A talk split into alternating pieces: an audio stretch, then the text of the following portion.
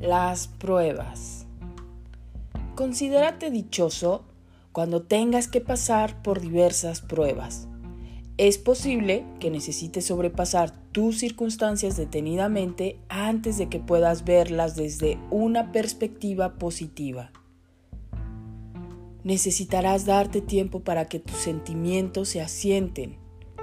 No es fácil pensar claramente con altos niveles de emociones surgiendo en tu cerebro. Una vez que te hayas tranquilizado, podrás pensar seriamente sobre la situación. Invita a Dios a participar en este proceso de pensamiento y su presencia mejorará tu perspectiva. Obviamente, ayudándote a ver tus pruebas como una luz dentro de la oscuridad. Cuando logres ver tus circunstancias desde su perspectiva, podrás entender que esos múltiples problemas están poniendo a prueba tu fe. Esto puede ser la oportunidad para fortalecer tu fe y como una tentación para no dejar que tus sentimientos se sobrepongan a tu fe.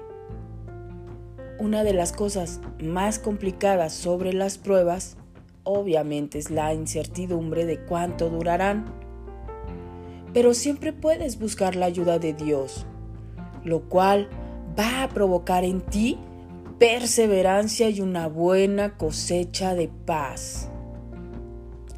Fíjate, en Santiago 1.3 nos dicen, sabiendo que la prueba de vuestra fe produce, ¿qué? Paciencia. Y en Salmos 11.5 dice, el Señor prueba al justo y al impío, y su alma aborrece al que ama la violencia. Después de oír esto, vamos a orar. Damos gracias por este nuevo día y en todo momento, sabiendo que en tus manos estaremos formándonos a bases de pruebas y así tendremos un mejor carácter y paciencia. Todo esto te lo pedimos en el nombre poderoso de nuestro Señor Jesucristo. Amén.